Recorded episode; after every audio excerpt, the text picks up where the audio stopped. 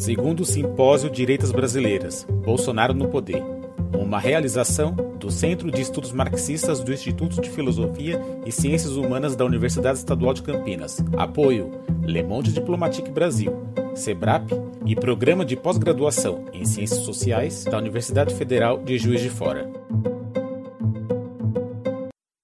Boa tarde a todos e todos.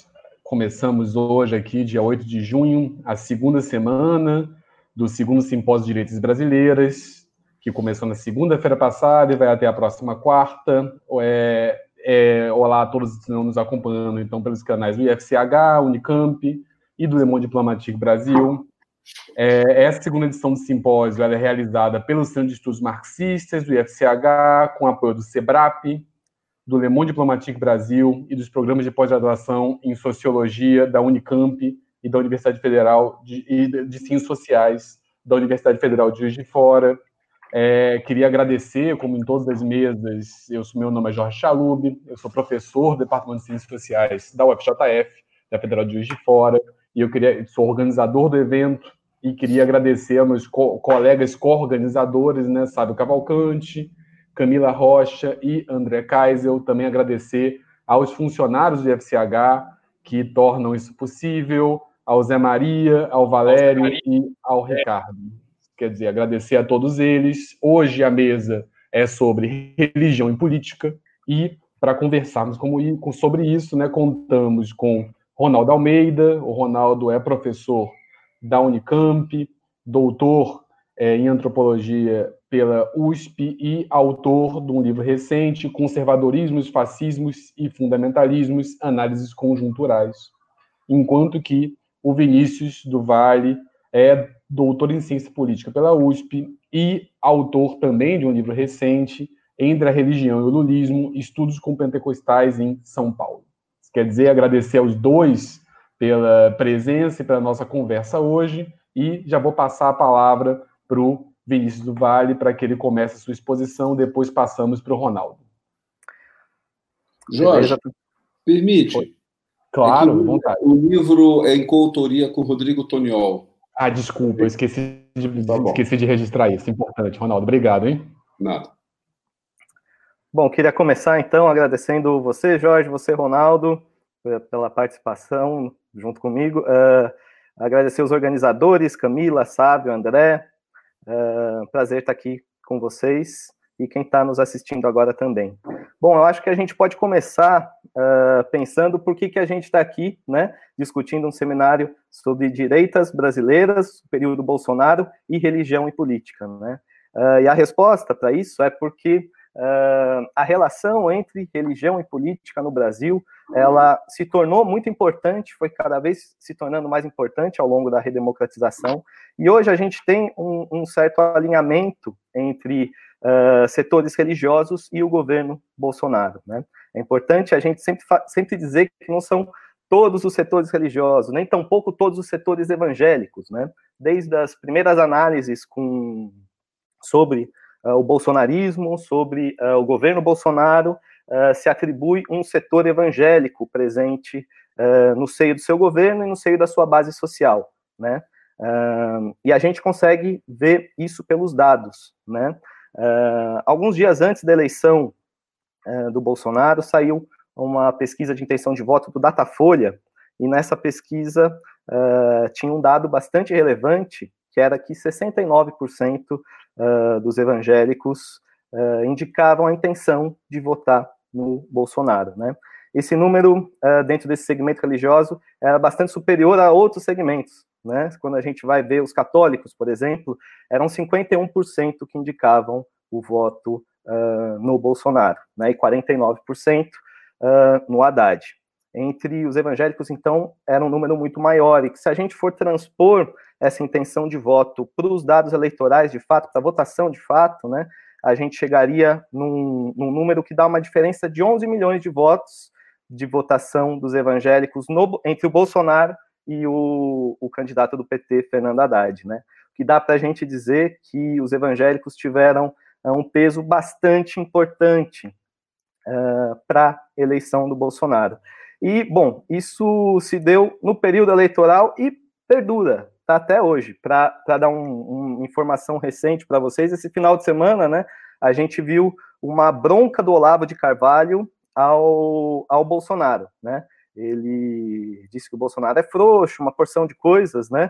E em seguida, algumas horas depois, o Silas Malafaia se pronunciou no Twitter uh, dizendo que o Olavo de Carvalho não é de nada, que ele ameaça tirar uh, o Bolsonaro do poder, que ele não conseguiria, enfim, faz uma série de acusações ao Olavo de Carvalho, se coloca como defensor do Bolsonaro, então, né? Uh, algumas pessoas falam até que o, vamos dizer, o barco bolsonarista estaria meio que à deriva, ou meio que afundando, daria para a gente dizer ou estimar, né, que uh, entre esse barco afundando, se ele estiver afundando, eu não acho, né, mas provavelmente os evangélicos vão ser o último um dos últimos setores a abandonarem uh, o barco, né. Uh, só que nem sempre foi assim, né. Meu, no meu doutorado eu acompanhei evangélicos de uma Assembleia de Deus, evangélicos pobres do, de um bairro de periferia em São Paulo, uh, entre os anos de 2012 e 2016. Meu mestrado foi em 2012, já com, a, com essa comunidade, e depois 2014 e 2016 no meu doutorado, né?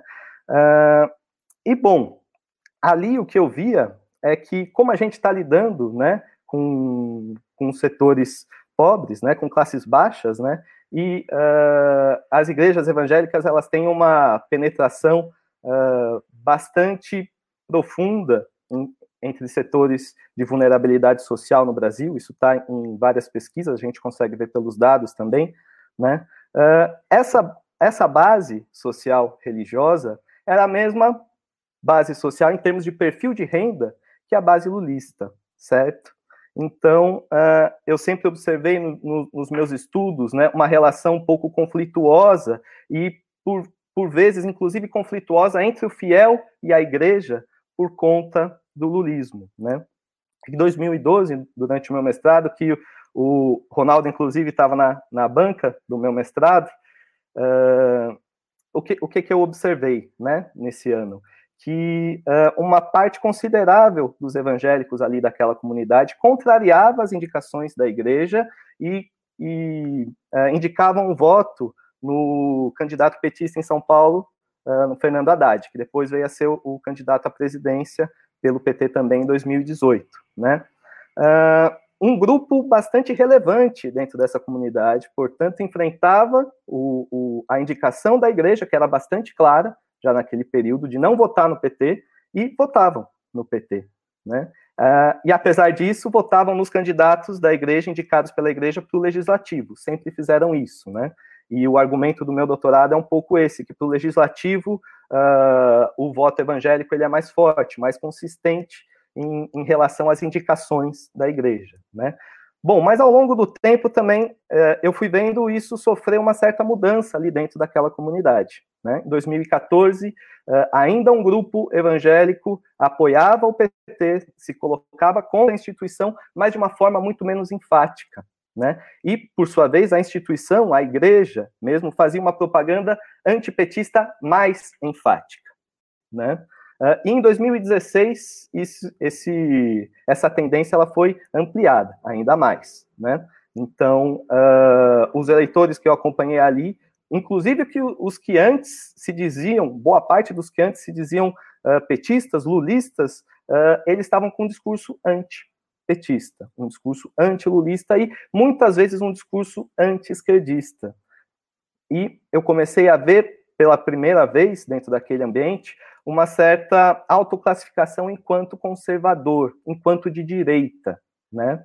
Uh, bom, acho que tem vários motivos para isso, né? No meu doutorado eu exploro um pouco e falo que uh, os principais motivos que esses uh, evangélicos colocavam para mim no período eram de ordem econômica. Né? Então, mesmo que eles estivessem seguindo a orientação da igreja de não votar no PT e assumindo alguns pontos do discurso da instituição, né, eles misturavam isso com uh, um, essas justificativas para o voto antipetista num, num, dentro de um âmbito socioeconômico, né, dentro de argumentos mais uh, relativos à crise econômica, ao desemprego, à corrupção e, e tudo isso. Né?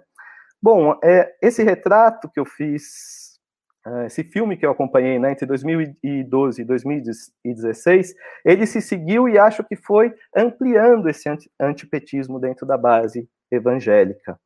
Uh, o Ronaldo tem um texto que eu acho que é bastante elucidador, né, que chama onda conservadora, né, uh, que ele vai chamar de uma onda quebrada, né. São quatro elementos que o Ronaldo traz, depois ele pode, uh, inclusive, falar muito melhor que eu a respeito disso, né, que é de que essa onda conservadora teria um aspecto uh, de regulação moral, né? Então todo esse discurso de defesa da família, né? Uma onda, um, um setor de discurso, né? Um, uma dimensão do discurso também punitivista, né?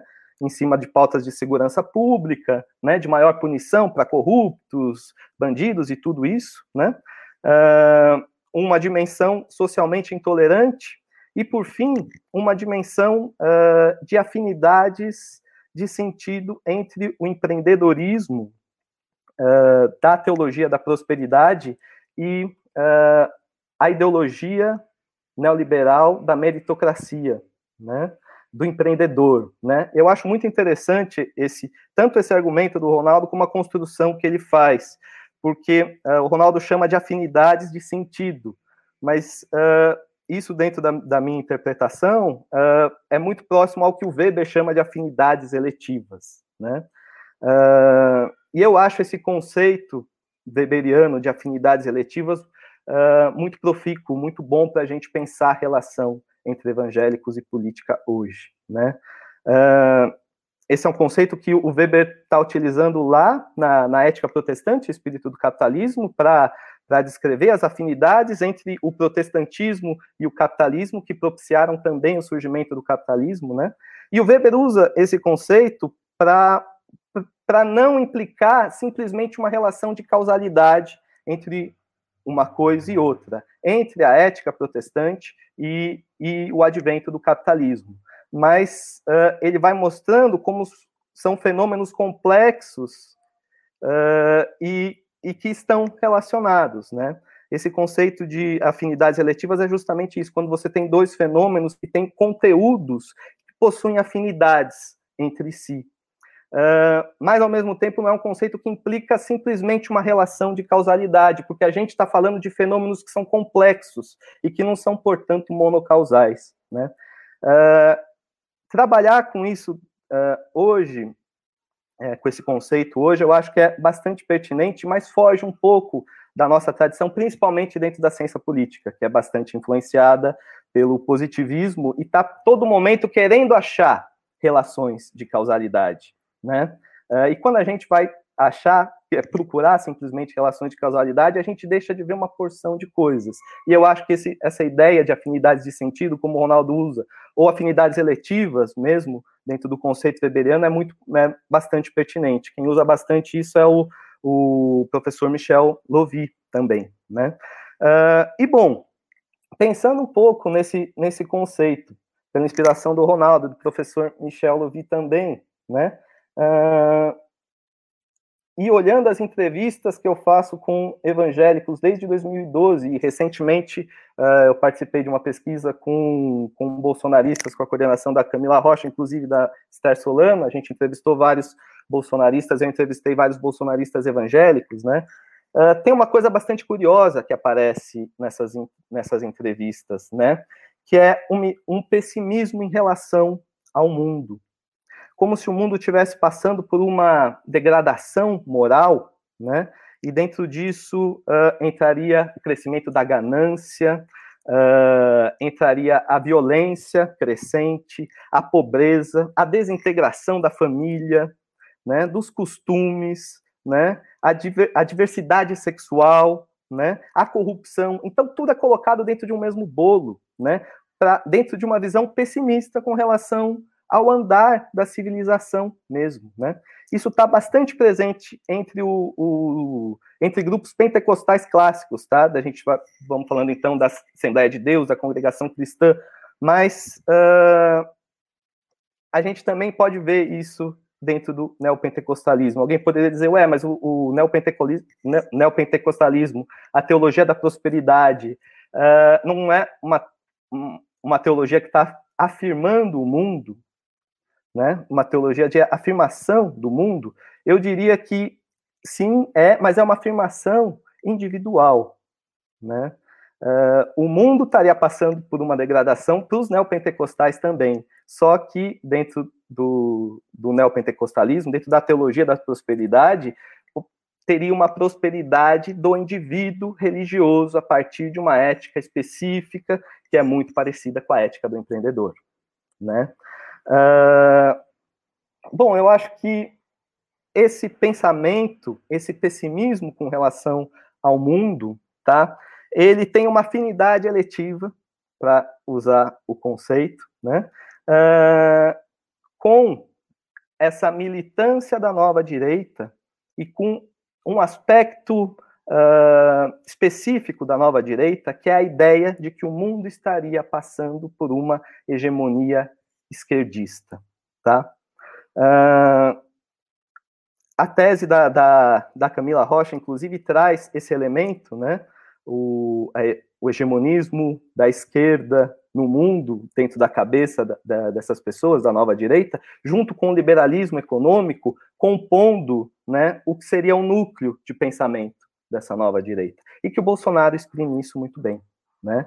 É, o bolsonarismo é justamente esse é, esse combate às instituições todas, né, que seriam instituições que teriam emergido dessa hegemonia cultural esquerdista, né, uh, junto com uh, o apoio, o advento, né, uh, de uma política neoliberal ou ultraliberal, inclusive, na economia, né.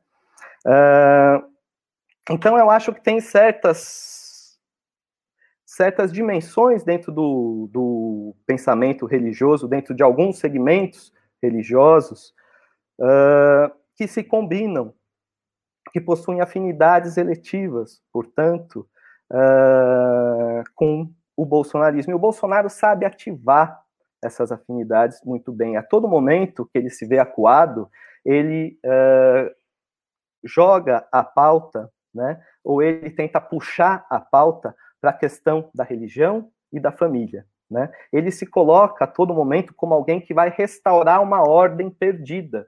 Né? Uh, e dentro disso você tem uh, um combate né, uh, dele com certos setores específicos, como os movimentos feministas, como os movimentos LGBTs, né, que são também justamente né, quem as igrejas evangélicas estão combatendo, né, quem elas se colocaram né, como adversários dentro dessa guerra cultural, para usar o título da mesa, inclusive, uh, dentro dessa disputa sobre o andar do mundo, né? Porque, voltando a reafirmar o ponto, para esses segmentos religiosos, né, o mundo estaria passando por uma degradação, por uma degradação moral, né? Uh, bom, uh, eu acho que a pandemia ela colocou um elemento novo aí, e que a gente observou nessa, nessa pesquisa que a gente fez recentemente com, com, com bolsonaristas no geral, mas uh, especificamente os uh, bolsonaristas. Né? O, que, que, tá, o que, que apareceu nessas entrevistas para a gente? Né? Um pouco uh, a ideia de que as declarações do Bolsonaro estão colocando a vida em questão. Né? Ele está sendo pouco sensível com o luto das pessoas e com uh, a vida das pessoas ao exigir que as pessoas voltem ao trabalho, né, uh, e tudo isso, né. Uh, esse elemento aparece em vários discursos críticos ao, ao bolsonarismo vindo de ex-eleitores dele que eram evangélicos, certo?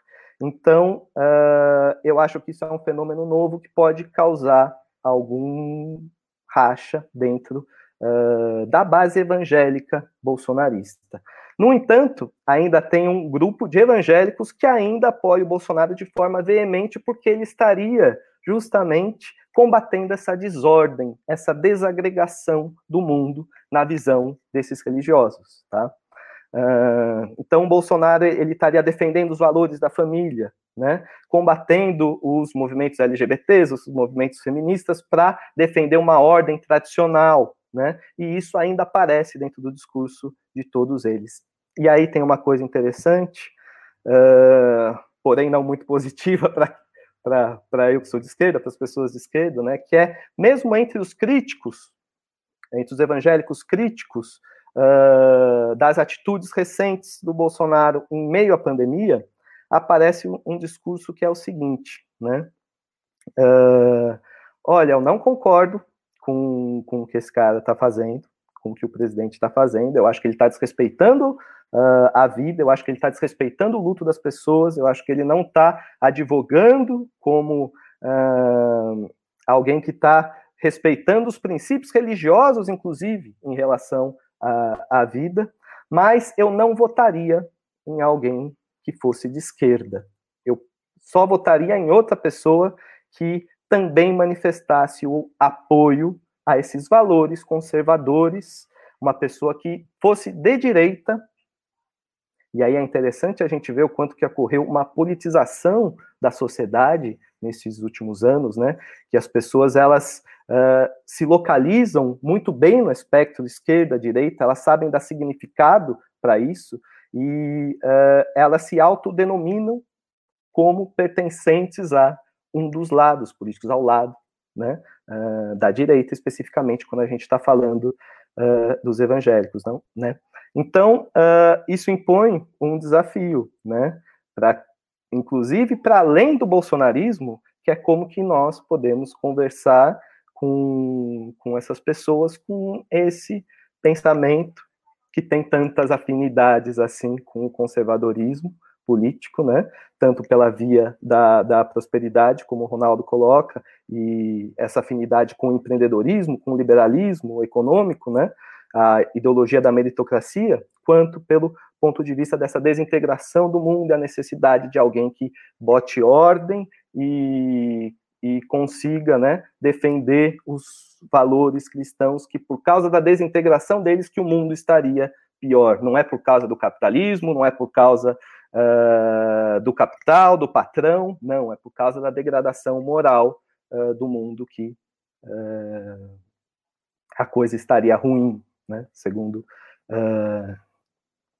esses fiéis. com isso, eu acho que já, inclusive, estourei, eu estou perto de estourar meu tempo, mas podemos voltar e, e, e discutir numa próxima rodada. Era isso que eu, que eu tinha para essa apresentação inicial. Obrigado.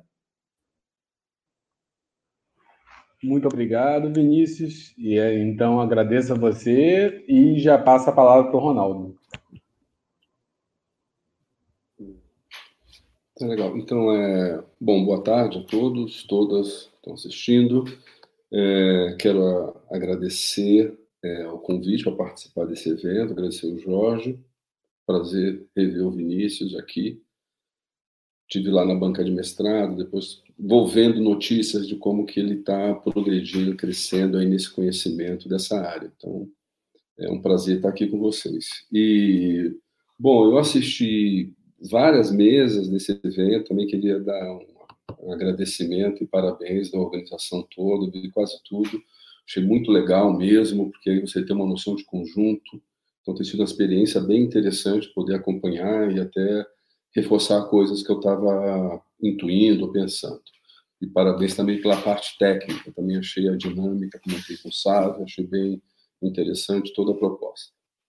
Bom, eu participei do Primeiras Diretas, certo? E lá eu desenvolvi esse argumento que o gentilmente o Vinícius aí descreveu em boa parte dele, né?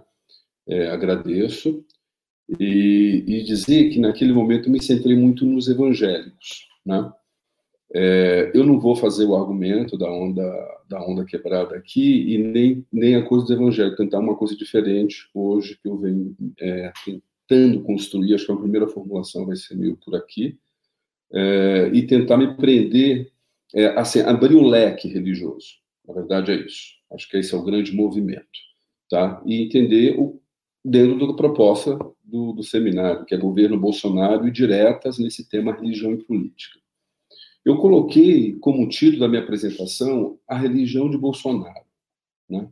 Talvez menos hoje do que antes, é, antes das eleições e no primeiro ano, sempre tem uma confusão. Bolsonaro é o quê? Ele é evangélico, ele é católico, ele é um católico virando evangélico. O batismo no Rio Jordão significa o quê? Eu já vi ele aceitar Jesus em umas três é, eventos públicos. Né? Qual que é a dele? A partir de um determinado momento, essa coisa se estabilizou. Ele é o, cató ele é o católico, a mulher dele é evangélica. Ficou mais ou menos assim. Eu só queria chamar a atenção que essa ambiguidade do Bolsonaro foi muito intencional exatamente para alargar o seu discurso. Manteve, até recentemente, mantém ele largo né, nesse universo cristão, católico evangélico, com, essa sinalização.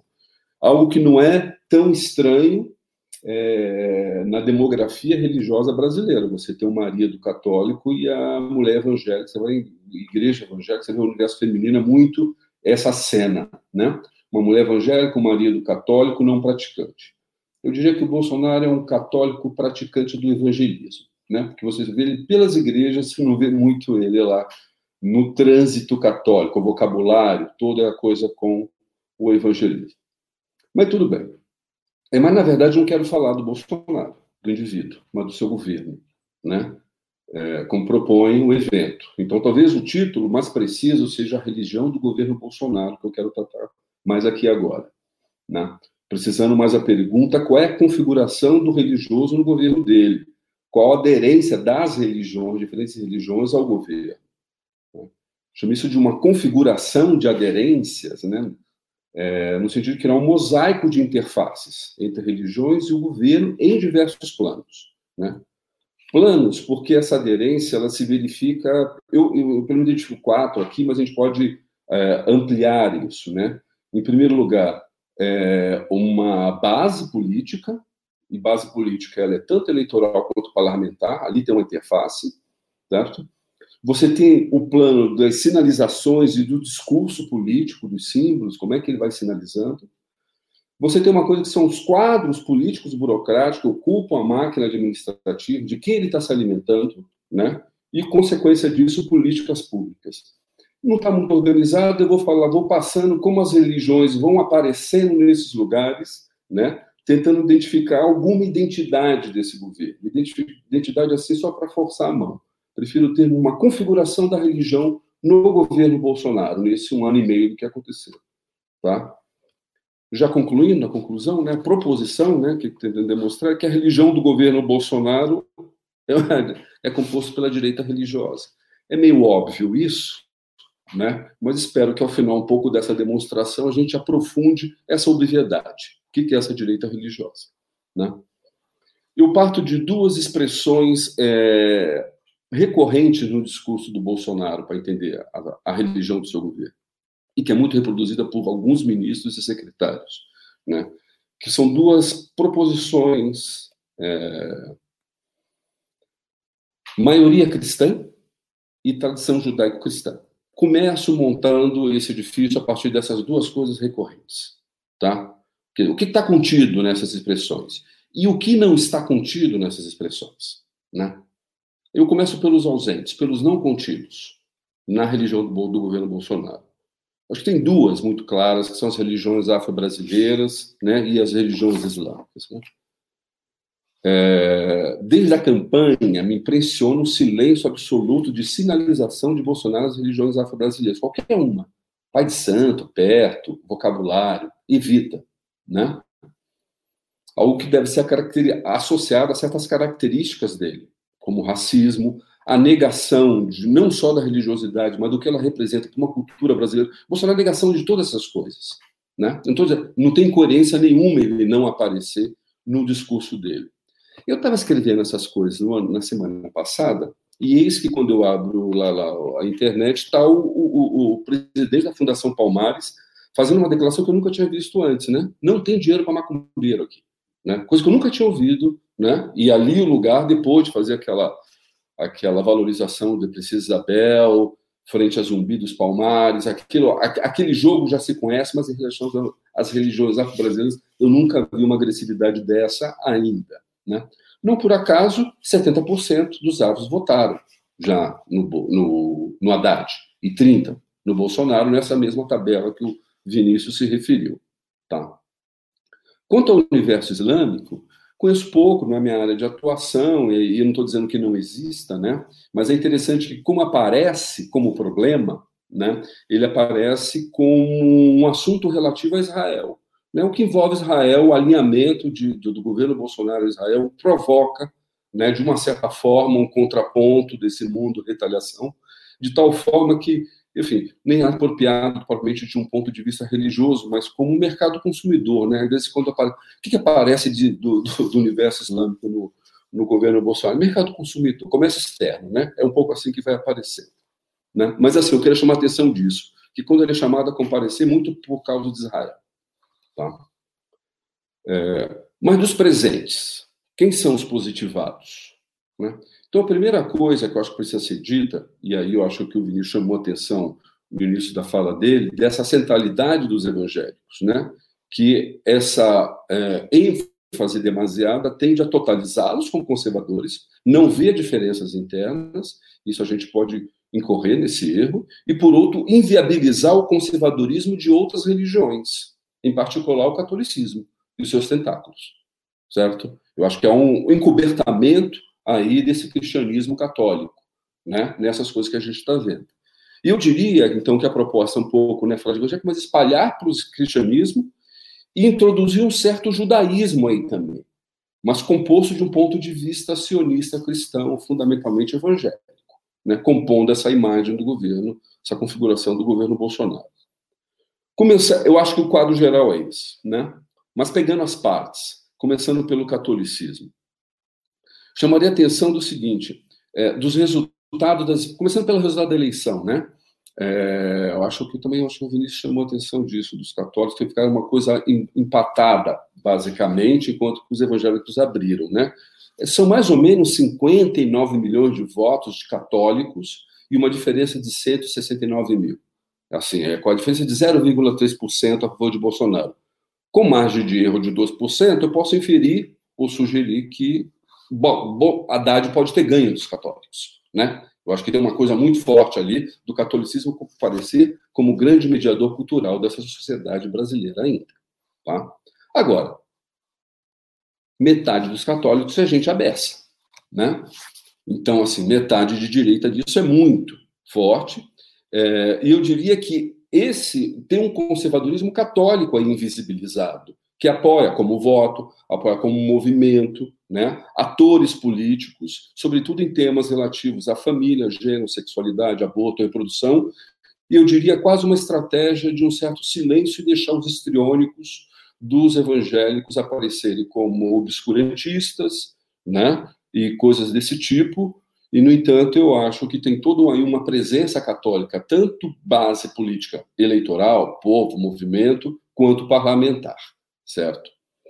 que vai da renovação carismática católica, semana passada estavam negociando os meios de comunicação, certo? A Opus Dei, certo? O Ives Granda se manifestando, a filha dele, a secretária da, da, da Nacional da Família no, Ministério da Damares, né? Então, assim, você tem uma coisa que vai, vão vários catolicismos aparecendo, é claro, diga-se que a CNBB está se manifestando contra, não é pouco isso. Tá? Mas eu não, não vou falar desses dos outros, né? mas o compondo os catolicismos que estão aí. E um catolicismo que é esse do Olavo de Carvalho também, que eu acho que é bem interessante, um certo cristianismo que ele tem ali no seu discurso, meio de civilização ocidental, que está em oposição, não propriamente no choque de civilizações do Hamilton, aos islâmicos, até porque ele tem uma passagem pelo, pelo Islã, né? mas ao comunismo sino-russo, né? meio que entra assim isso numa uma linguagem da política externa, Ernesto Araújo, Olavo de Carvalho. Assim meio que se configura o catolicismo desses caras, mais Ratzinger, menos Francisco, né, e coisas desse tipo. É, passando, então, esse mais ou menos eu acho que são os, os, católicos que eu chamaria atenção. Dos evangélicos, eu acho que o, o, o Vinícius já falou bastante, agradeço, eu vou economizar minha fala aqui em relação a você para poder falar um outro, fazer um outro passo aqui. Né? Mas eu diria duas coisas só em relação a isso, em relação aos evangélicos. É que não só a gente prioriza, às vezes, os evangélicos, né? É, aí é nós, assim, né? não estou falando, enfim, as pessoas que pesquisam sabem essa diferença, mas, enfim, é, é, tomar essas lideranças, um pedaço desses evangélicos, um pedaço dos evangélicos de direito, certo? Que diz respeito mais a esses interesses corporativos, midiáticos das grandes religiões, certo? Que a gente vai ver no Malafaia, Bispo Macedo e toda essa, essa turma que passa pelos meios de comunicação. Interesses que passam por ali, inclusive na Câmara dos Deputados, na comissão que trata dos meios de comunicação. Eles não estão na de direitos humanos, estão mais na comissão de que trata dos meios de comunicação. Né? Essa é uma, é uma aderência. Né? Agora, tem uma outra de um certo evangélico mais de classe média, mais escolarizado, menos histriônico, mais tradicional, mas ainda conservador e de uma matriz do fundamentalismo religioso é, norte-americano, né? E onde pensam que a atuação, quer dizer, o mundo da cultura pública também é um espaço de disputa e introdução do cristianismo, né? Então, eu queria chamar a atenção disso, que são quadros, sobretudo quadros técnicos do próprio governo, né? Coisa que eu, que eu fico identificando com alguns como o presidente da CAPES, né, o ministro da Justiça, instituições como a Anajure, que são juristas evangélicos, né? Então tem, uma, tem um certo caldo aí que talvez a gente olhe menos, mas devia olhar né? Que tem um e, e de uma certa forma, por serem de classe média, e aí tem uma coisa com o Moro, que é bem interessante, queria falar um pouco disso, né? Que me parece também que algum efeito teve, sim, é, nas igrejas de classe média evangélica a saída do Moro. Muita gente já estava no processo de descolamento do governo Bolsonaro, do apoio ao Bolsonaro, e o Moro de, permitiu essa passagem. Quanto não sei dizer, mas nas igrejas que, por acaso, estou observando agora em campo, entre classe média e baixa, claramente isso ocorre como esses, muito entre esses evangélicos aqui. Teve um efeito, sim, sobre ele. Bom, e por fim, é, para completar, eu falei, até aí eu vou ter a maioria cristã, né? Mas pensando a tradição judaico-cristã, é, eu queria falar do judaísmo não, terminar um pouco concluindo com isso. É, o judaísmo, cuja expressão, máxima e incômoda é aquela bandeira de Israel, né? junto com a bandeira americana. O que, que aquilo está fazendo ali? Acho que é a pergunta que todo mundo tem, tem feito. Eu acho que tem duas entradas para responder. Tá? Eu acho que a primeira, que é a que eu sei menos, é ter uma perspectiva interna do mundo judeu no Brasil, certo? Em termos eleitorais, deram 61% dos votos para Bolsonaro e 39% para Haddad, foram o segundo depois dos evangélicos, né? É, teve aquela clássica ida de Bolsonaro ao Clube Hebraica do Rio de Janeiro, onde aquela, aquela coisa das sete arroba do, do quilombola, né? E que, de uma certa forma, quem me informa é Michel German, do, do Rio de Janeiro, um pesquisador desse campo, eu acho que faz uma análise bem interessante, é que um campo muito dividido entre judeus seculares e judeus religiosos, né? Isso é uma característica da, da, da enfim, da, do, dos judeus brasileiros, enfim, acho que em várias partes, mas no Brasil é claro. Mas essa clivagem foi atravessada por outra clivagem entre bolsonarismo e antibolsonarismo, ou progressistas e conservadores. Né? Eu acho que tem um movimento. Eu acho que isso é um indicador de um processo que, ao meu ver, ele inclusive é mais geral. É esse um pouco o argumento. Tá? É, o outro elemento externo, eu diria que aquela bandeira. Mas, assim, eu acho que essa, esses bolsonaristas judeus, o judeu não passa de. está em torno de meio por cento, certo? Isso não carrega bandeira. Minha aposta, como pesquisador, então, é que muito, é, é muito provavelmente quem está carregando aquela bandeira são evangélicos, né? Que, de uma certa forma, você vê um deslocamento da bandeira de Israel, da esteira de Davi, da marcha de Jesus, que já está desde sempre, essa bandeira não é novidade nas manifestações evangélicas, né, brasileiras, que de uma certa forma tem essa influência norte-americana, né, mas com o Bolsonaro ela sai de uma manifestação religiosa e vai para uma manifestação política, é, e que, ao meu ver, passa pelos Estados Unidos, pelo fundamentalismo norte-americano, algo que pode ser verificado na, na visita que o Bolsonaro fez aos Estados Unidos no ano passado, onde ele encontrou os protestantes, pastores protestantes evangélicos fundamentalistas do Partido Republicano, Peter Robertson, Jerry Falwell Jr., um monte de gente e, e que tem essa pauta de transferir a capital de, de Israel para Jerusalém, né? Então, eu acho que o Bolsonaro respondeu mais a isso a esse campo do que propriamente aos judeus. Eu estou dizendo que o judaísmo dele é mediado pelos evangélicos. E, uns, e, e, essa mediação ela já é de longa data, porque já porque Israel é presente no campo evangélico há muito mais tempo, mas no caso de Bolsonaro é uma mediação que passa pelo governo Trump, né? o que torna o negócio Netanyahu junto. Então acho que torna, eu, eu diria que esses caras estão dando uma volta mais no parafuso de uma rede montada aí nessa, nessa política externa. Tá? É, eu concluo por aqui. E só para com uma ideia geral, recuperando essa ideia do Michel, de uma de algo, uma outra clivagem que atravessa o judaísmo, eu diria, eu todo, a todo momento estou falando, ó, tem esse, mas tem um de esquerda, tem um de esquerda, tem um de esquerda. Ou seja, o que o Bolsonaro, ao meu ver, fez foi produzir um alinhamento da, de, de diversas direitas não um somatório, mas uma ressonância, uma vibração, uma sinergia entre elas. Eu acho que isso aí me parece novo. É isso. Desculpa se eu passei do tempo. Não, problema, problema nenhum, é, Ronaldo, Vinícius, queria agradecer muito pelas apresentações, eles fizeram um amplo panorama. É, seguindo aqui a organização um pouco do evento, eu vou fazer algumas perguntas para vocês, já perguntas minhas e um pouco perguntas do chat aqui que já vieram. E depois, na segunda rodada, com o tempo, ficam perguntas exclusivas do chat, né? É, eu vou direcionar, acabei pensando perguntas para cada um de vocês, mas é, fiquem livres para responder os pontos, até porque eu acho que as falas de vocês foram muito complementares, né? Isso quer dizer, elas dialogaram muito.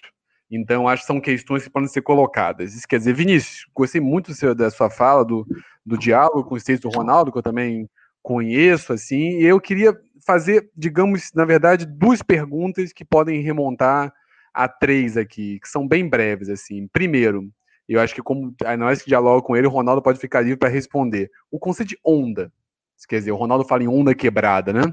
O conceito de onda, ele pressupõe é, algum tipo de, digamos, nova intensidade em relação à direita, ou ele pressupõe um novo movimento? Não sei se eu fui claro, entendeu? Porque a onda pode ser, isso quer dizer, a onda é algo que já vem do movimento de maré para vir. Isso quer dizer, se já tinha uma direita se consolidando com o tempo, ou essa direita ela muda qualitativamente com esse ponto, entendeu? É uma mudança de intensidade ou de qualidade. Não sei se ficou claro. Ao fim e ao cabo, esse debate sobre a onda é um debate que remonta a um debate que já está no campo, que é o debate sobre a, é, é uma nova direita em que sentido? Sacou? Então queria que você comentasse se você achasse. O primeiro ponto é esse. E depois, eu achei interessante que você também dialogando, é, nesse ponto, pensou sobre a questão, você falou, olha, tem como se fosse uma afirmação ostensiva de pertencimento à direita, né? Eu estou chamando aqui de ostensiva porque, como eu usualmente falo, né? Isso quer dizer, é, distintamente, você pega dos textos do Pierucci em relação à década de 80, o base da nova direita, quando ele fala, por exemplo, que ninguém afirmava que era direita, tinha uma, uma, uma certa direita oculta ou envergonhada, você passa a ter uma afirmação ostensiva do que desse pertencimento é, à direita. Como é que essa afirmação extensiva, sobre, sobretudo em relação aos neopentecostais, que era o seu tema, lida com a questão da violência? Eu acho que você começou a trabalhar isso, mas é, você, na verdade, não, não, desenvolveu tanto quanto eu achava que. quanto eu gostaria de te ouvir, na verdade, nesse ponto. Porque eu acho a questão da violência, e a outra questão aponta para a nova direita, a questão da violência é central, por exemplo, para os debates em torno do conceito de. É, os debates em torno do conceito de fascismo. Quer dizer, eu acho que é uma, um, um movimento muito central para isso. Beleza? Então, acho que para você eram essas fundamentais, essas duas. E para o Ronaldo, que também, também fique à vontade, Vinícius, para responder o que você quiser das perguntas do, que eu estou fazendo diretamente para o Ronaldo, é, você mobiliza, Ronaldo, uma, é, o lugar dessa categoria de Ocidente, né? É, que é algo que eu venho, digamos, é um tema antigo meu, desde quando eu estudei o DN, é, e que isso é de fato muito presente, tanto no olavismo, nas suas, quando ele em determinadas repercussões do governo. Né? E é, com base um pouco nisso, no, nas influências, eu primeiro queria te fazer uma pergunta que você desenvolvesse um pouco mais. É, em que medida existem articulações internacionais de grupos dessas direitas religiosas, sobretudo com o cenário americano, onde elas parecem ser particularmente influentes? Isso quer dizer, eu fico pensando, já até a Camila e o André vão até entrevistá-lo, o, o Benjamin Teitelbaum, que lançou um livro agora sobre globalismo, né? e ele está muito centrado na figura do Steve Bannon, né? O livro acaba sendo uma, uma, uma questão no entorno do Bannon. E, e eu fico me perguntando em que medida é, não, não, se força um pouco a mão sobre uma ideia de internacional conservadora do Bannon, em que medida não existiam vínculos anteriores de circulação desse discurso religioso. Eu fico pensando muito no trabalho do Leandro Gonçalves, meu colega lá de Fora, que reflete sobre a circulação um pouco do integralismo, né, como o integralismo se relacionava com o cenário de Portugal, dos Estados Unidos e por aí vai. Então, acho que é uma chave interessante. E a segunda pergunta que eu queria te fazer, isso quer dizer, o Próspero Vinícius desenvolveu uma certa ideia de afinidade eletiva, da ausência de uma causalidade direta, é, mas eu queria que você desenvolvesse um pouco uma ideia, e quando, sobretudo em relação à direita católica, já que você mencionou Ratzinger, do quanto de tentar se dialogar, o quanto que as mudanças que o Ratzinger fez na Igreja Católica criaram um cenário propício para o fortalecimento dessa direita católica aqui, que, digamos, em certo sentido, beneficiou o bolsonarismo, digamos assim. Né? Isso quer dizer, o, o modo pelo qual, por exemplo, o Ratzinger tratou com certas revisões em relação ao Vaticano II e por aí vai, né? Isso quer dizer, começaram a pipocar. É, e por outro lado, porque dialogando talvez mais com o lado Opus Dei que com o lado renovação carismática, né, da direita católica que você falou, né, mas que você tocasse um pouco nisso. Enfim, é isso, então volto a passar para vocês e depois a gente volta aí exclusivamente com as questões do chat. Obrigado de novo, pessoal.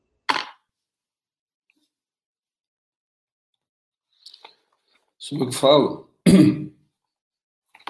Agora invertemos a ordem, Ronaldo. Começa com você, depois passa para o Vinícius. Eu vou responder essa pergunta da onda que você fez para ele, mas era a respeito do que eu falei. Por favor.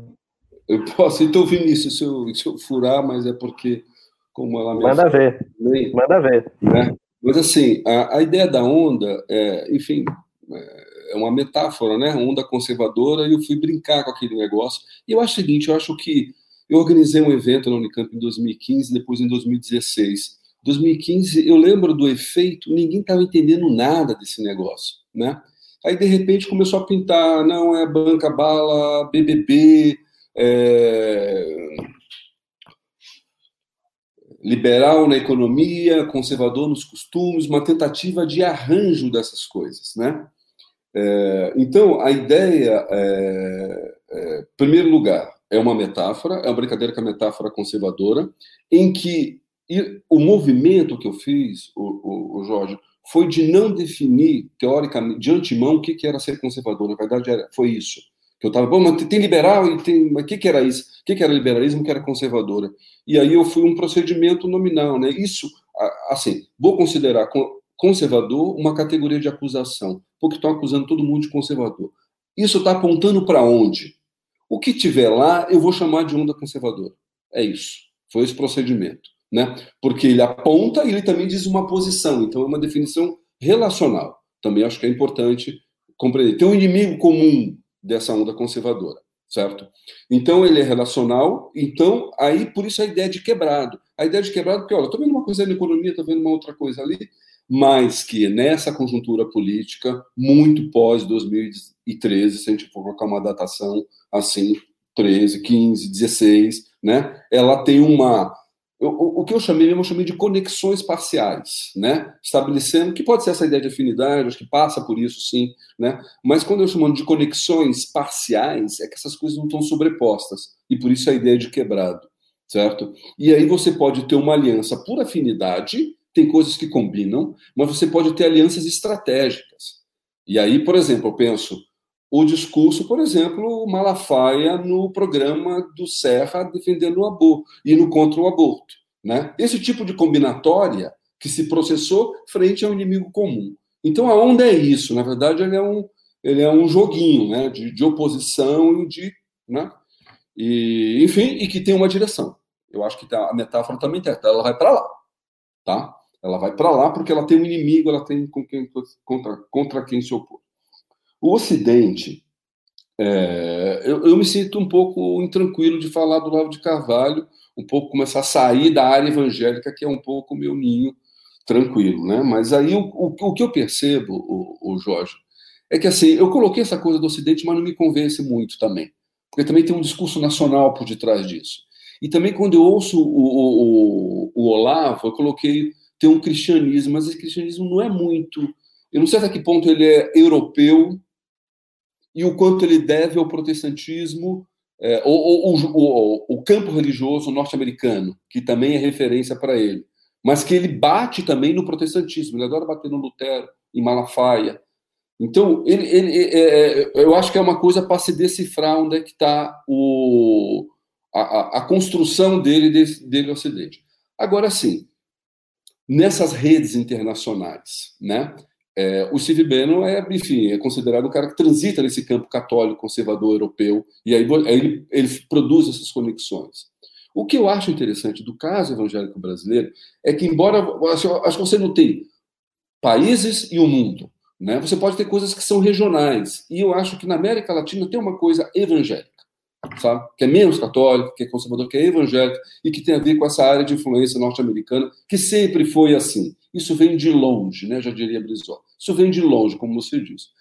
Mas configurou diferente. Eu acho que é, produziu uma sinergia nova com outras coisas que foram se articulando. Aí eu queria chamar a atenção disso. No caso brasileiro, assim, uma frase que eu tinha notado, né? Se fala em direita evangélica, em direita católica, talvez não seja, talvez o caso a gente fala de direita religiosa logo, entendeu? Porque entende várias coisas que estão produzindo vasos comunicantes, né? Sejam pessoas, sejam por discursos, plataformas comuns, né? E aí você tem uma configurado, de fato, uma direita é, religiosa alinhada a partir do Bolsonaro ou dessa desse governo, tá? É, e por fim o Ratzinger, bolsonarismo, Vaticano II, é, o quanto o Ratzinger é culpado disso, né? A tua pergunta, acho que é essa, né? De alimentar. É, é como eu, eu, eu, foco muito nessa, nesse campo latino-americano e evangélico, às vezes eu vejo, eu tenho dificuldade de ver onde é que o, o atua, né? É, e com certeza ele atua mais no nível do pensamento, da teologia. Eu acho que isso claramente. Algumas pessoas vão dizer que o mundo é meio injusto com Ratzinger, pessoas que eu respeito com a teologia do Ratzinger. E aquele filme do, do Meirelles é injusto com Ratzinger. Né? Então, assim, eu, eu, eu, eu só vou querer dizer o seguinte, que esse conservadorismo, de fato, tem. É uma igreja da ortodoxia. O, o, o Ratzinger fez a opção em não expandir, não renovação carismática, mas contrair e manter mais uma, uma igreja mais ortodoxa nas suas convicções. Ele produziu isso. Né? Agora, isso virar à direita, assim, é, sei lá, eu acho que na parte, parte comportamental, os, eu acho que todo mundo está falando a mesma coisa entre Francisco e Ratzinger, entendeu?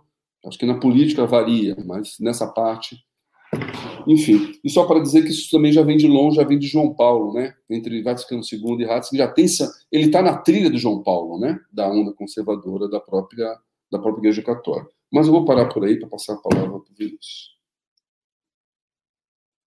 Tá ótimo, obrigado, Ronaldo. Então passamos para o Vinícius agora. Vamos lá. Bom, várias questões o, o Ronaldo passou muito bem já. Uh, eu não vou falar sobre, sobre onda, então, mas vou falar sobre um pouco o que, que é novo e o que, que é uma mudança de intensidade e de qualidade, né? Uh, porque eu acho que tem aí um aspecto novo e um aspecto antigo, e tem mudanças de qualidade e de intensidade também. Uh, para começar, bom, o, falando do caso brasileiro, especificamente, para começar, né?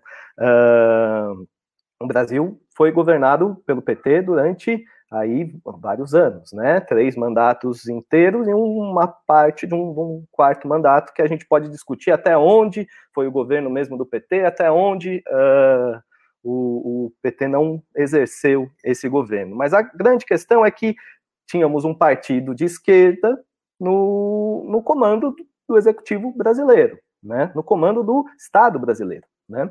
Uh, e isso gera um, um, certo efeito. Né? Não tem como não ter uma associação né, ao longo do tempo né, entre a esquerda e o establishment, para dizer o, o termo que o Bolsonaro gosta tanto de falar uh, do jeito do jeito dele, né? Ia falar o jeito tosco dele, é, é isso mesmo.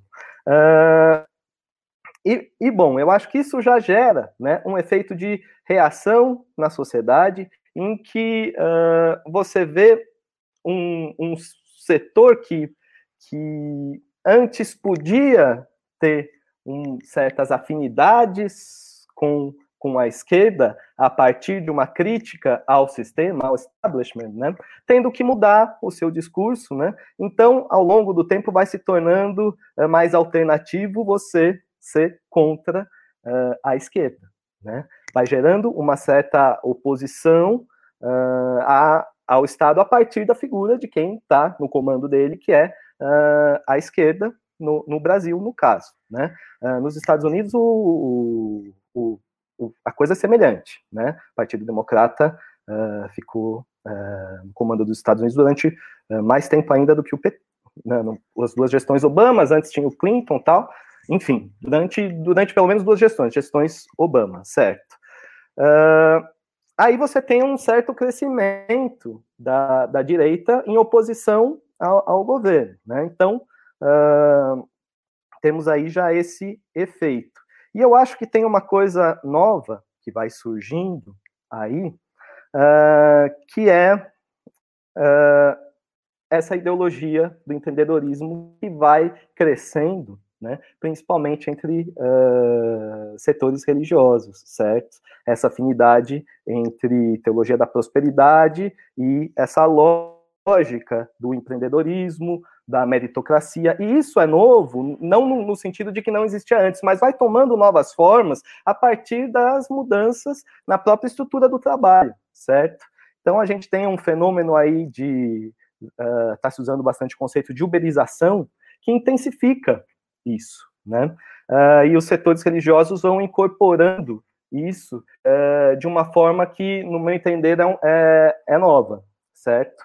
Esse casamento, então, é um casamento que uh, eu acho que é novo. E o que uh, é uma mudança simplesmente de intensidade mais a qualidade, né? O, a forma com que se dava já existia lá, né? Que é uh, um pouco essa defesa das pautas dos costumes, da pauta da moral, né? Isso sempre existiu, mas tem também dentro desse, dessa linha um, algo novo no Brasil, que é a crise econômica. Né? Uh, por que, que é algo novo? Se a gente está falando de economia e não uh, de costumes, não uh, de pautas morais especificamente. Porque essa crise econômica vai intensificar né, o que eu chamo desse pessimismo em relação ao andar do mundo certo? Porque afinal de contas as pessoas começam a perder emprego, as pessoas começam a se ver em dificuldade econômica, e esse discurso da desintegração do mundo, ele passa a fazer mais sentido dentro desse cenário, certo? E a, as igrejas elas fazem um movimento de moralizar as questões econômicas, certo? Então, isso acaba sendo atribuído à corrupção, à perversão dos, à perversão dos valores, à, a degradação da família, né? E daí isso facilmente se, se torna ah, algo que vai, eh, vai acabar dando combate aos grupos feministas, no combate aos grupos LGBTs, né? Uh, tudo é, é, interessante ver como esse lado econômico e o lado moral eles, eles preenchem o mesmo pacote dentro de uma cosmovisão religiosa, né? Uh, e nesse sentido, a gente também tem um, um dado novo com a crise econômica no Brasil, certo? Uh, isso tem um isso tem um grande crescimento e se torna uma coisa de outra ordem, né? Uh, bom, entrando em outra questão aqui então, que é a afirmação ostensiva do termo uh, da direita, né? E a relação de, da direita com a violência, como que eu, como que eu vejo isso, né? Uh, Primeiro, eu afirmei na, na, minha fala inicial que eu vi as pessoas se defendendo enquanto, se, se denominando enquanto de direita ao longo do tempo que eu fiz uh, pesquisa numa comunidade específica. Isso é um, um, um, um dado interessante, inclusive, né, uh, desse tipo de pesquisa que você fica muito tempo acompanhando pessoas no, num lugar, né? Eu acho que traz alguns ganhos e esse é um dos ganhos. Você vê as mudanças dentro de, do mesmo lugar, né? Uh, e Uh, bom, eu peguei entrevistados que em 2016 diziam o seguinte: olha, uh, eu sou fundamentalista sim, porque eu tenho fundamento, tenho fundamento religioso. Então, se me chamam de fundamentalista, isso para mim não é uh, um xingamento, é, é o que eu sou, né? Porque eu tenho fundamento, o meu fundamento é a Bíblia, Né? Uh, isso era impensável de eu escutar em 2012, quando eu comecei a fazer pesquisa, né? Uh, quando eu comecei essa pesquisa lá, né? Inclusive, esse mesmo fiel que me falou isso, ele era uh, próximo ao lulismo anteriormente, né? A família dele tinha recebido Bolsa Família, eles eram gratos ao PT, tinham a imagem do Lula em grande estima e, e, e tudo isso, né? Então, eu acho que a gente viu esse, esse crescimento mesmo da autodenominação da direita que acompanhou uma politização desses grupos, né?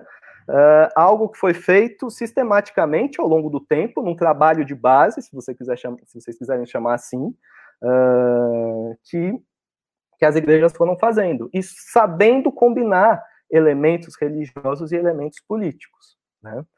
Uh, então, isso se deu, e qual que é a relação disso com, com violência? Isso que você uh, propôs, é bastante interessante pensar, né? Uh, a, gente, a gente, viu bastante, eh, teve muitos pesquisadores que foram uh, tratar especificamente dessa questão, né? Dessa aproximação entre certos setores evangélicos, né? E, e setores do militarismo, né? Então você tem Exército de Cristo, você tem camisetas uh, com a roupagem do Exército, aquelas camisetas camufladas escrito Exército de Jesus. Né? A Universal fez isso, né? mas uh, esse, uh, essa camiseta circulou entre muitas outras denominações. Né? teve um, uma expansão desse, desse tipo mesmo. Né? Esse tipo social e, dessa, e essa aproximação ela perpassou por várias várias denominações. Né? Tem essa, essa aproximação, portanto, da linguagem é, desse setor evangélico, né, de setores evangélicos com setores militares, né, com dentro, inclusive, de uma estética de uh, uso de certos termos, né, então a, a, você vê certos setores defenderem uma uma guerra santa mesmo na sociedade para conquistar as pessoas para Cristo e tal uh, tudo isso. Né? Uh, isso é uma linguagem que se aproxima uh, de, uma, de uma linguagem violenta? Algumas pessoas poderiam dizer que sim, certo? Agora, tem uma questão que entra em conflito com isso, é, que é quando a gente começa a falar, e hoje em dia a gente já está vendo essa discussão aparecer, sobre tortura, sobre uh, falas que o Bolsonaro fa faz com relação a a, a pandemia, que são interpretadas, como eu falei anteriormente, como desrespeito à vida, né? É, tem alguns evangélicos que vão parar e vão virar, ou não é por aí, não é por aí, eu acho que está indo longe demais, né? E, inclusive, na, nas entrevistas, uma das coisas que apareceram recentemente foram uh, foi a ideia de que, olha, isso está causando, inclusive, rachas dentro das igrejas né? Porque tem uh, a gente está vivendo um momento de muita politização, né? E vão ter fiéis que vão se colocar contra os pastores, contra outros fiéis que estão defendendo essas posições, né? E vão surgir, inclusive, várias lideranças evangélicas que vão se autodenominar também como progressistas, certo? Não é à toa, o caso do Rio de Janeiro, né? Uh, o candidato do PSOL possivelmente seja o, o pastor Henrique Vieira, certo?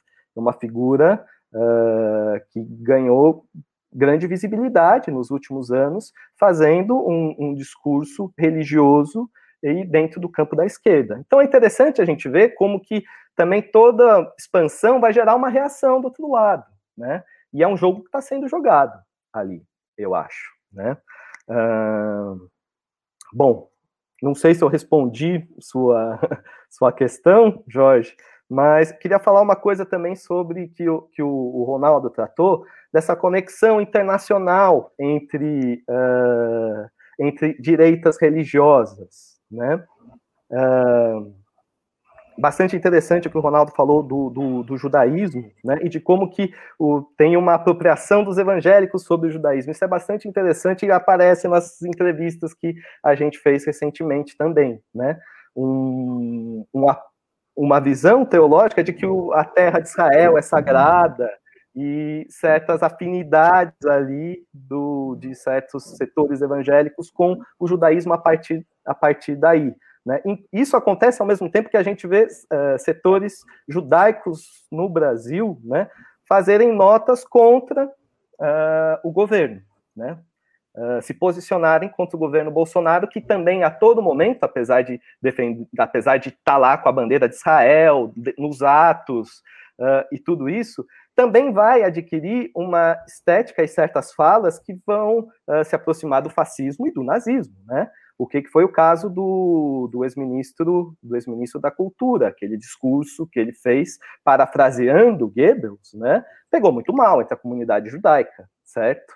Uh, então, você, eu tenho até curiosidade de ver como que está uh, o apoio ao, ao Bolsonaro entre os judeus, porque eu acho que pode ter tido uma mudança aí, né, em relação à eleição de quando que a maior, maior parte dos judeus apoiaram uh, o Bolsonaro e, a, e, agora, né? E o exercício do seu governo. Uh, bom, uh, tem também uma coisa que tem também outros pesquisadores que estão vendo, né, que é essa ligação entre os evangélicos conservadores do Brasil e evangélicos conservadores ao longo, ao redor do mundo, né, e isso tem uma centralidade, me parece que tem mesmo, como o Ronaldo colocou, no, no governo Trump, certo? Uh, o vice presidente americano, Mike Pence, ele é evangélico e ele participa de estudos bíblicos e financia uma organização chamada Capital Ministries, que inclusive veio no Brasil no final do ano passado, que é um segmento uh, pentecostal ultra fundamentalista, certo? Eles têm uma justificação bíblica para a dominação americana militar no mundo, né? E eles vieram para o Brasil e fizeram reuniões com a bancada evangélica, uh, a bancada evangélica brasileira, certo? No Congresso Nacional. Então tem essa aproximação entre líderes evangélicos brasileiros e, e ao, ao redor do mundo, uh, em que o, o, governo Trump assume uma, uma, um certo papel de reunião e, e, e dentro disso acaba fortalecendo essa união religiosa de direita, essa internacional religiosa de direita, se vocês quiserem chamar assim. Uh, era isso, acho que eu já falei bastante. Não, muito obrigado, Vinícius, agradecer ao Ronaldo também. Então vamos lá fazer uma passar um pouco pelas perguntas, muitas perguntas e ótimas perguntas que chegaram no chat.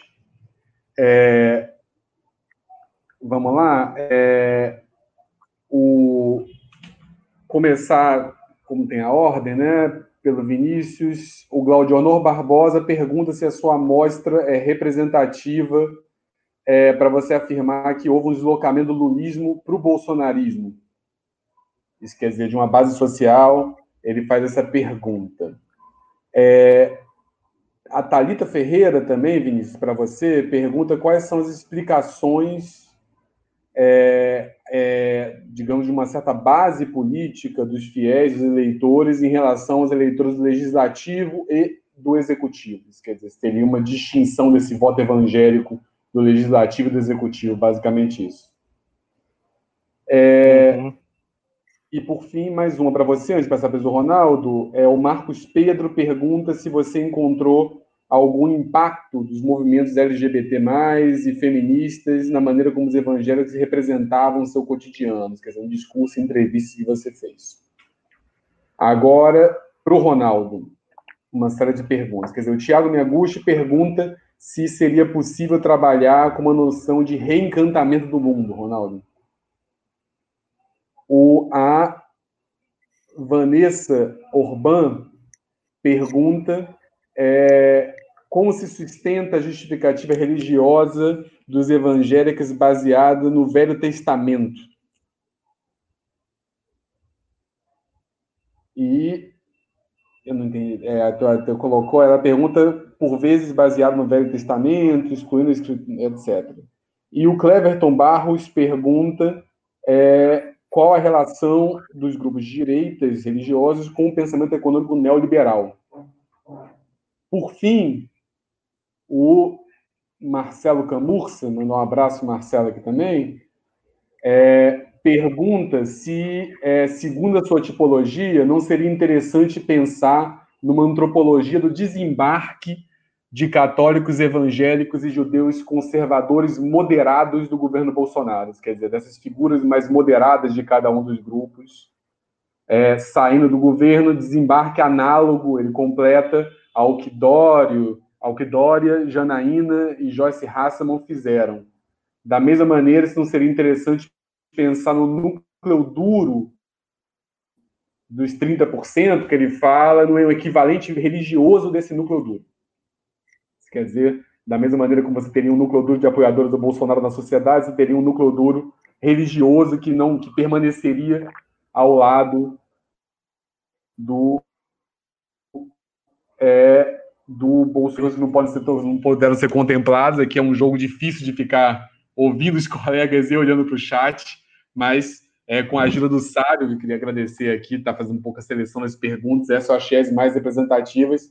Agora a gente inverte, começa com o Vinícius, depois passa para o Ronaldo, com um pouquinho mais de tempo o Ronaldo para a gente equilibrar a primeira resposta nesse ponto. Beleza, Vinícius? Mas tem tempo, fica tranquilo. Pode seguir e depois a gente passa para o Ronaldo. Beleza, vou tentar ser jogo rápido aqui então. A uh, primeira pergunta foi sobre a, a, amostra dos entrevistados, né? Bom, uh, no meu doutorado eu acompanhei um, uma comunidade específica da Assembleia de Deus, Ministério Belém, na periferia de São Paulo, certo? Então não tinha uma preocupação com a, a amostragem dos evangélicos em geral no Brasil mas tinha uma preocupação de como que era essa comunidade, ou seja, uma, a gente pretendia uh, observar uma, uma comunidade de uh, eleitores pobres, periféricos, uh, de um setor religioso conservador, né? Eu, eu fiquei de 2011, na verdade, até 2017, fazendo pesquisa de campo lá para o doutorado, e de, após o doutorado eu mantive contatos com, com essas pessoas e uh, conversei, entrevistei depois de então. Né? Recentemente eu participei uh, de uma pesquisa com uh, eleitores de classe C e D do Bolsonaro, em que tinham evangélicos de várias denominações, certo? Então, são pesquisas diferentes, com desenhos diferentes, e aqui eu estou fazendo uma aproximação um pouco geral delas, certo? Uh, também considerando minha, minhas etnografias, minhas idas a campo em outras igrejas uh, nesse período todo, certo? E conversas que eu mantenho com, com, com evangélicos para entender uh, o que está uh, ah, acontecendo, certo? bom, com relação às diferenças do legislativo e do executivo, acho que quem perguntou foi a Talita, certo? Bom, eu observei que uh, para o legislativo, as indicações da igreja fazem bastante sentido e tem bastante eco entre os, o corpo dos fiéis, certo? Quase em, em unanimidade, os fiéis que eu acompanhei acatavam a decisão do, da instituição, né, a indicação política da instituição e apoiavam o candidato que uh, a igreja colocava para eles, dentro de um discurso baseado é, em categorias de identificação, de identidade. Ó, temos que votar em alguém que defenda a igreja, temos que votar em alguém que defenda nossos valores, né?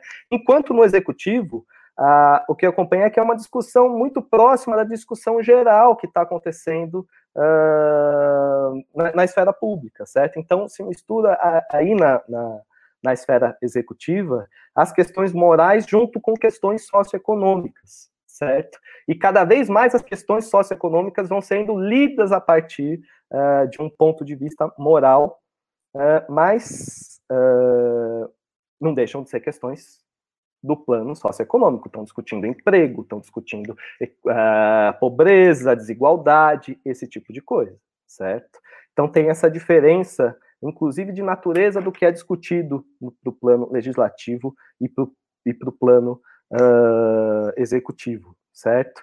E, e, é interessante falar isso porque a gente não tem mesmo pesquisas que vão ver uh, em profundidade como que o eleitor entende diferentes uh, níveis de governo para formular sua decisão do voto. Né? A gente tem muitas pesquisas que estão vendo as instituições, como que elas funcionam, né? qual que é a relação entre elas, mas como que o eleitor entende o nosso sistema político, né, de forma uh, ampla e pesquisas que estão, uh, inclusive, com, com critério de amostragem para ver como que, como que uh, isso se dá, a gente tem pouco, certo?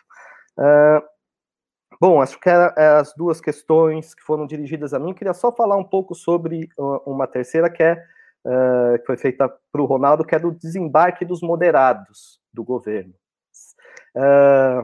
Uh, eu escrevi recentemente um artigo na, na Alemão, na Alemão Diplomatique Brasil, falando uh, sobre o bolsonarismo, um texto de intervenção, uh, que eu defendo que o, o, bolsonarismo ele atua, de certa forma, radicalizando a sua, a sua base. Né? O professor Marcos Nobre fala isso também, outros, outros intelectuais estão falando isso também, né? Essa é uma, uma das características fortes uh, do bolsonarismo, né? Então, eu acho que acontece um certo desembarque moderado, mas não é o caso da Joyce, não é o caso uh, de vários que desembarcaram do governo, certo? Acho que tem questões aí uh, do plano da política mesmo, das alianças, das estratégias políticas que, que acontecem, né? e, ao mesmo tempo, tem uma intensidade da, da, radicalização entre os que estão permanecendo, né? O, o, o, Bolsonaro e o bolsonarismo, eles têm essa natureza, né, de estar tá sempre em movimento, né, de sempre lançar pautas novas, então você não tem a, a, uma visão uh, do passado, tão pouco do futuro. É, para os fiéis bolsonaristas, né, bolsonaristas, porque é quase isso mesmo, né? Uh, você, você tem sempre uma, uma missão diária e que você tem que twittar, você tem que se colocar contra alguma instituição, contra algum, uh, contra algum inimigo que é construído dentro dessa retórica bolsonarista, né? Uh, e dentro desse movimento, uh, você tem uma radicalização constante da base, né? Essa é é, é um pouco a tática, eu acho, e é, do movimento bolsonarista, certo? E é, só importante colocar que isso não precisa ser pensado por uma grande mente que está por detrás uh, articulando isso, né? Facilmente, né, é, a rede bolsonaristas de influencers, os filhos e do próprio presidente consegue pegar uh, elementos que estão acontecendo no mundo e traduzir dentro dessa gramática de combate ao inimigo, uh, e constante radicalização da sua base. Né? Então não precisa ser pensado. Eles conseguem pegar elementos do mundo e, e, e juntar dentro dessa, dentro dessa forma de ação. É, é isso, obrigado. Muito obrigado, Vinícius. Passa agora de novo a palavra para o Ronaldo. Bom, obrigado pelas perguntas. É, a primeira do Tiago, se há um reencantamento do mundo. Essa é uma discussão antiga que a gente faz em teoria, sobretudo ali a partir dos anos 70, 80, essa ideia de que a tese do Weber de desencantamento não deu certo, porque aí, mediante Revolução Islâmica, Revolução Sandinista, o Solidariedade na Polônia, aí começou uma teoria de reencantamento do mundo. Desde então, eu acho que ela já foi criticada, né, porque pressupõe que a religião não estava fora, ela sempre esteve dentro, sempre teve presente, né? Eu acho que esse é o principal ponto. E de uma certa forma dá uma ideia de que a gente sabe o que é religião, né? E eu acho que a minha postura é, epistêmica é pensar a religião a partir daquilo que se diz o que é religião, né? Não uma essência de alguma coisa que desaparece, reencanta depois, né? Então é nesse sentido. Eu diria que a novidade hoje é que a religião no Brasil ela foi muito para o espaço público, não que ela não tivesse lá, mas ela tem ido em termos de pluralismo religioso, porque o catolicismo estava lá. Acho que a novidade é o pluralismo religioso e esse pluralismo no plano é, de um pluralismo político, no espaço político. Acho que a novidade é essa, em ter introduzido o termo pluralismo, tá? para compreender isso. Segundo, Vanessa, não sei se entendi a pergunta da Vanessa sobre o Velho Testamento, mas eu intuo né, é, que é o uso do Velho Testamento muito frequente, é porque é o seguinte, eu acho que ela está se referindo a essa, assim, ter um, um, certo vetor evangélico, pentecostal, neopentecostal, de uma recuperação do Velho Testamento, e aí a sua, o seu ambiente, a sua mentalidade, menos Jesus, do amor dos pobres, de oposição ao império, de oposição ao templo de Jerusalém, onde estavam os fariseus, os saduceus, e de repente aquela glória do templo de Salomão do Velho Testamento. Então é muito interessante porque eu acho que isso não é à toa, né? Você ter um templo, né, de Salomão e aí um pouco a associação disso com poder político não é pouco, né? E menos os profetas do Velho Testamento, que eram os caras que o saco dos monarcas, né? Falava em nome de Deus, era o contracultural. Eu acho que se eu acho que eu, se eu entendo, eu vejo essa teologia da prosperidade neopentecostal muito mais próxima desse vetor do Velho Testamento conquistador, relacionado ao poder, ao domínio, do que aquela do amor ou da contracorrente contra o poder dos profetas do Velho Testamento ou de Jesus no Novo. Isso é uma discussão teológica, mas assim me parece que essas coisas não são à toa esses símbolos, né? E essas ênfases né? É, em pedaços da Bíblia, da Bíblia e outros não, tá? É, terceiro, a conexão com o neoliberalismo, né? É, neoliberal, é sempre aquela coisa, o que é o neoliberalismo, né? Mas, assim, é, uma coisa que é importante a gente observar é essa discussão sobre Estado mínimo, né? Que é muito interessante como isso é apropriado de maneira tão diferente pelas diferentes classes sociais. Né? Acho que quando um classe média, um classe alta está falando Estado mínimo é diferente do que o pessoal pobre evangélico está falando de que ele é contra o Estado mínimo, né? Ele está falando que é a favor do Estado mínimo, né? Mas na verdade ele está pensando que o Estado é um lugar de corrupção, de funcionário incompetente e aproveitador, né? Inoperante. E o pessoal está reclamando é disso. Ele não quer esse, esse Estado, mas quer transporte, quer, quer segurança, quer saúde, quer educação, quer Estado. Né? Eu acho que essa confusão é muito interessante como isso foi trabalhado. Eu acompanhava os programas eleitorais e ia para a igreja. A palavra parecia estar domínio, mas as pessoas estavam dizendo coisas diferentes. Né? Mas teve um efeito de canalização é, no voto. Né? Pode falar até um pouquinho sobre alienação, né? O que está significando, né? Eu diria isso, né? Agora, sim, além disso, eu acho que o, Vinícius falou muito do empreendedorismo, na ênfase no indivíduo, a dificuldade, em particular, dos evangélicos em seus problemas econômicos em termos estruturais, estrutura social, desigualdade social, né? Eu tenho feito muitas entrevistas nesse momento, acompanhado o campo evangélico. É impressionante como as camadas mais pobres têm dificuldade de dizer é, que isso é um problema mais estrutural de desigualdade, né? E achar que deve trabalhar, né? E, enfim, ter soluções individuais, empreendedores, jogam no campo da fé. Então, isso é sempre muito confuso. É, vamos lembrar também que, de uma certa forma, a esquerda conversou com isso, a esquerda não sabe conversar com os evangélicos, mas conversou no governo Lula no troço do consumismo, ali estava a teologia da prosperidade também. E ali houve uma conversa profunda né, entre esse campo conservador que se deslocou. O Vinícius mostrou muito bem. Esse campo estava com o PT, certo? De uma certa forma. E houve um deslocamento, né, que não passam tanto pelas questões ideológicas. Tem que ver. Eu acho que a crise econômica né? Um pouco aquilo que o Vinícius falou, olha, se deixa lá tranquilo, né? Se desobedece, desobedece o pastor, né? Porque o interesse é o econômico. Na hora que se tem crise, a coisa da, da moralidade vem para cima da corrupção e a corrupção é o pior tema moral, mais do que gênero, Estou falando que é, que é maior, mas foi isso que encapsulou o discurso, legitimou todo o discurso dos pobres à classe média em apoio ao Bolsonaro. O tal do combate à corrupção que faz Acho que foi o discurso mais moral é, pesado. É, e por fim, obrigado a pergunta do Marcelo, amigo, companheiro, né? E ele pergunta se os moderados não vão desembarcar, né, de todas as religiões. É, eu acho que está tendo essa pergunta. Eu, eu, eu tentaria montar da seguinte maneira: eu acho que o governo Bolsonaro só perdeu. Né? Eu acho que as pesquisas estão mostrando. Ele só perdeu nesse processo todo. E acho que a pergunta é o quanto você.